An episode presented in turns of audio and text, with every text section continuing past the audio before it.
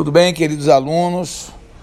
Mais uma vez, sejam bem-vindos à nossa aula de medidas e avaliação, a nossa terceira aula, na verdade, que tem como tema hoje índices antropométricos. Então, na aula passada, podemos falar sobre antropometria, entender o verdadeiro significado dessa palavra.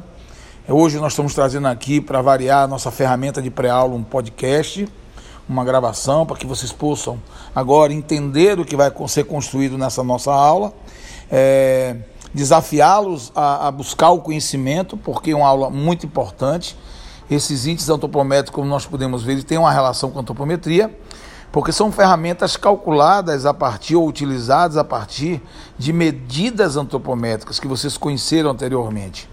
Então essas medidas vão acabar agora sendo utilizadas para cálculos dos índices antropométricos, que são ferramentas que são muito utilizadas para avaliar riscos de doenças cardiovasculares. Então olha a importância dessa ferramenta nas nossas ações. Então nós vamos ter aqui quais são quem são esses índices antropométricos. Nós temos o IMC, que é o índice de massa corporal, ele apresenta justamente uma relação entre a altura do indivíduo e o seu peso corporal, ou seja, ele trata muito do estereótipo, do biótipo desse indivíduo, caracterizando talvez um acúmulo de gordura corporal, e essa gordura corporal sempre, é lógico, é, aumenta os riscos de doença cardiovascular. A gente vai ver que existem alguns contratempos nesse método aí, de acordo com o biotipo do indivíduo.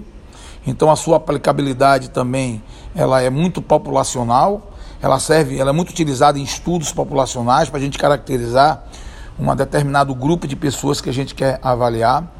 É, ela precisa de critérios na sua utilização, então é importante que a gente entenda essas variações aí, essas, essas, essas, essa relação da aplicação dessa ferramenta, em que grupo vai, vai ser aplicado.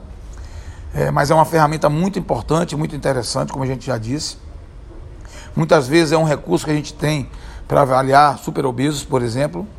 É, nós também vamos utilizar o índice antropométrico RCQ, que é a relação cintura-quadril, outra ferramenta que faz uma associação da largura do quadril com a do abdômen, também buscando uma referência no que diz respeito ao aumento do volume de gordura abdominal, que é o local de maior risco de desenvolvimento de doenças cardiovasculares. A gente vai ver também que, a depender da característica do avaliado, é, essa ferramenta pode nos trazer algumas, alguns resultados equivocados, então também nós vamos ter que entender em que grupo e quando devemos aplicar essa ferramenta, mas uma ferramenta muito utilizada. E por fim, nós vamos conhecer também um índice de conicidade, que, tá, que é mais um índice antropométrico que avalia de acordo com a estrutura e desenvolvimento corporal do indivíduo é, e busca é, analisar o acúmulo de gordura também na região abdominal, como dizemos em relação a, aos dois anteriores índices, sempre buscando o perfil lipídico, buscando as características físicas do avaliado, buscando é, principalmente aonde essa gordura se encontra localizada no organismo do indivíduo, no corpo do indivíduo, para que a gente possa traduzir isso justamente numa análise e diagnóstico de risco de doenças cardiovasculares. Então, são ferramentas que vão ser muito úteis, principalmente no tratamento de determinadas populações, populações essas que dificultam outros métodos de avaliação, dificulta-se a utilização de outros recursos em função do biotipo, é, e que podem trazer também, traduzir para a gente é, algumas é, informações que, que possam interferir na qualidade de vida, e nos riscos de doenças e até mesmo doenças não só cardiovasculares, mas também patologias ortopédicas.